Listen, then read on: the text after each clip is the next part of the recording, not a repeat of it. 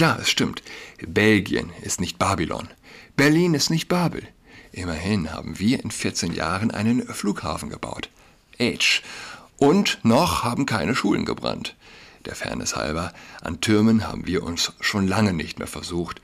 Die höchsten baut man ganz woanders. Klar ist aber auch an zunehmender Tribalisierung und der Unfähigkeit, miteinander zu reden und einander zu verstehen, ist nicht nur die Migration schuld.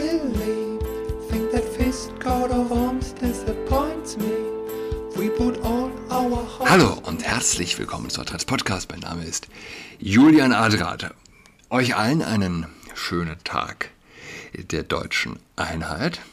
Die Vorstellung, dass es äh, Menschen gegeben hat und, oder überhaupt, dass also jemand gegen die deutsche Einheit sich politisch engagiert hat, gestimmt hat und eingesetzt hat, ist ja äh, in meinen Augen schwierig zu verstehen. Ich war, aber das ist, das sind ja alles nur, ähm, ja, man, man kann zu gewissen Dingen nicht aus erster Hand, aus Lebens, aus Lebenserfahrung sprechen. Ähm, zum Beispiel stelle ich mir auch öfter die Frage, wie war es denn mit den Grünen? Die wurden ja auch irgendwie ausgegrenzt oder ja auch zumindest belächelt. Aber war das denn so krass wie bei AfD-Anhängern zum Beispiel? Und man muss also Leute fragen, hey du, sag mal, wie war das denn damals? Wurden die Grünen genauso ausgegrenzt wie heute AfD-Anhänger? Und man scheint sich einig zu sein, es ist, es ist nicht zu vergleichen ja, mit dem Wirksamwerden des Beitritts der Deutschen Demokratischen Republik zur Bundesrepublik Deutschland am 3. Oktober 1990. Also wurde die Einheit finalisiert. Ich war noch keinen Monat alt, als es passiert ist. Ähm, ich werde heute vorbildlich letzter, letzter warmer Tag. Wie oft ich dieses Jahr schon gesagt habe, gerade zu den Kindern, hey, heute ist der letzte schöne warme Tag. Da gehen wir noch mal raus, gehen wir auf den Spielplatz oder essen ein Eis. Ja, ähm, weiß ich nicht. Ist heute jetzt wirklich der letzte, 25 Grad soll es werden. Und ich werde jedenfalls vorbildlich, bin gespannt, nie gemacht, zum Tag der offenen Tür äh, in den Ministergärten gehen Sieben Landesvertretungen laden traditionell ein. Brandenburg, Hessen, MacPom, Niedersachsen, Rheinland-Pfalz, Saarland und Schleswig-Holstein. Ja, mal schauen. Parallel läuft ja die Demo, aber ich werde mit den Kindern den letzten warmen Tag genießen. Ähm, lasst, mich, lasst mich lesen aus meiner Kolumne diese Woche. Ich habe nach dem Gegenteil von Triggerwarnung gegoogelt. Leider scheint es da nichts zu geben. Stichwort Berlin, Stichwort deutsche Einheit, ja. Ich wollte von den 400 Menschen sprechen, die sich letzte Woche als Hunde verkleidet in Berlin auf dem Potsdamer Platz versammelt hatten. Dort forderten sie, Verzeihung, Rechte für Transspezies. Sie taten das verbal, aber ohne zu reden. Sie jaulen und bellen. Viele werden schon davon gehört haben. Daher die Anti-Triggerwarnung. Wer insbesondere von sexuellen Abgründen berichtet, und das sind ja diese in äh, Hundekostüme gekleideten, in der Regel homosexuellen, ähm, ja, sexuelle Motivationen, die oft dahinter stehen. Jedenfalls, der läuft mittlerweile Gefahr zu langweilen.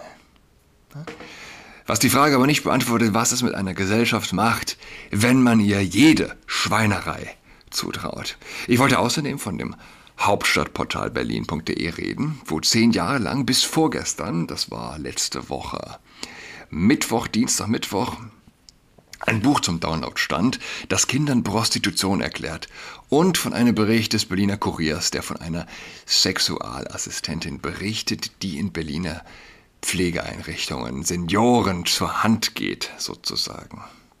Der Vollständigkeit halber, immerhin hatte auch die New York Post berichtet, auf dem Potsdamer Platz waren es, wie eben schon erwähnt, in erster Linie Männer, die Hundekostüme trugen, aber, Zitat, ein Papi ist ein Papi. Ein Papi kann alles sein, lesbisch, schwul, bi, trans, inter, queer, hetero. Die Puppy-Welt ist inklusiv, schreibt die äh, Gruppe Pubplay Berlin auf ihrer Facebook-Seite. Ein Puppy kann alles sein, lesbisch, schwul, bi, trans, inter, queer, hetero. Dass man ausgerechnet also äh, den Begriff des Hundewelpen, des Babys, äh, also heranzieht, um für sexuell konnotierte Vielfalt in Anführungszeichen zu werben, ist natürlich entlarvend. Einen Bekanntheitsschub haben die Männer in Hundekostümen durch Videos erhalten, in denen sie sich auf CSD-Paraden von Kindern streicheln ließen. Laut New York Post unterscheiden Experten dabei zwischen Therians und Furies. Als Therians werden Menschen bezeichnet, die sich selbst als nicht-menschliche Wesen identifizieren. Der Begriff Furries.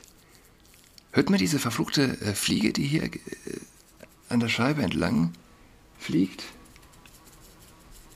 Oh, wird die jetzt nicht los.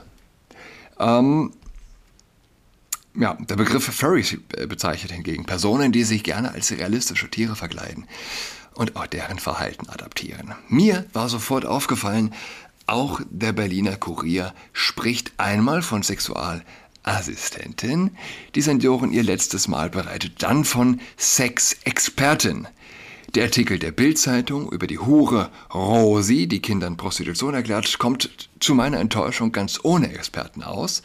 Aber Google belohnt mich schnell mit einem verwandten Thema. Zwei Stunden Penis und Vulva und schon brennt die Schule titelt Alexander Kauschanski in der Zeit seinen Bericht über einen Protest, zu dem sich eine Koalition aus katholischen und muslimischen Hardlinern, Verschwörungstheoretikern und Rechtsextremen zusammengefunden hat. Es geht dabei um den seit neuestem verpflichtenden Sexualkundeunterricht in Belgien. Acht Schulen brannten um die Situation zu entschärfen, verschickte die Ministerin ein Rundschreiben an die Schulen.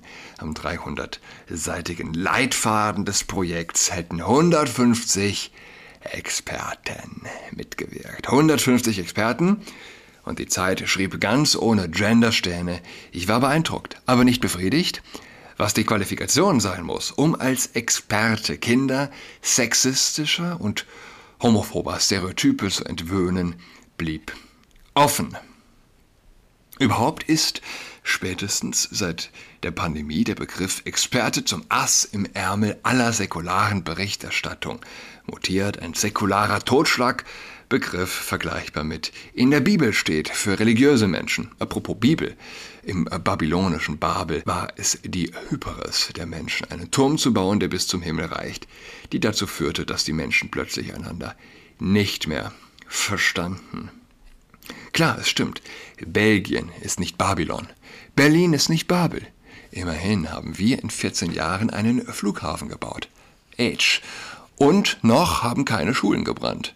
Der Fairness halber, an Türmen haben wir uns schon lange nicht mehr versucht. Die höchsten baut man ganz woanders. Klar ist aber auch an zunehmender Tribalisierung und der Unfähigkeit, miteinander zu reden und einander zu verstehen, ist nicht nur die Migration schuld.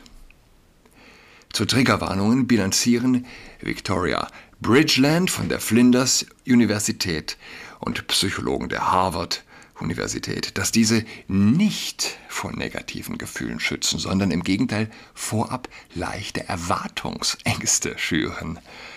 Ob wenigstens Anti-Triggerwarnungen davor schützen können. Das sollen die Experten klären.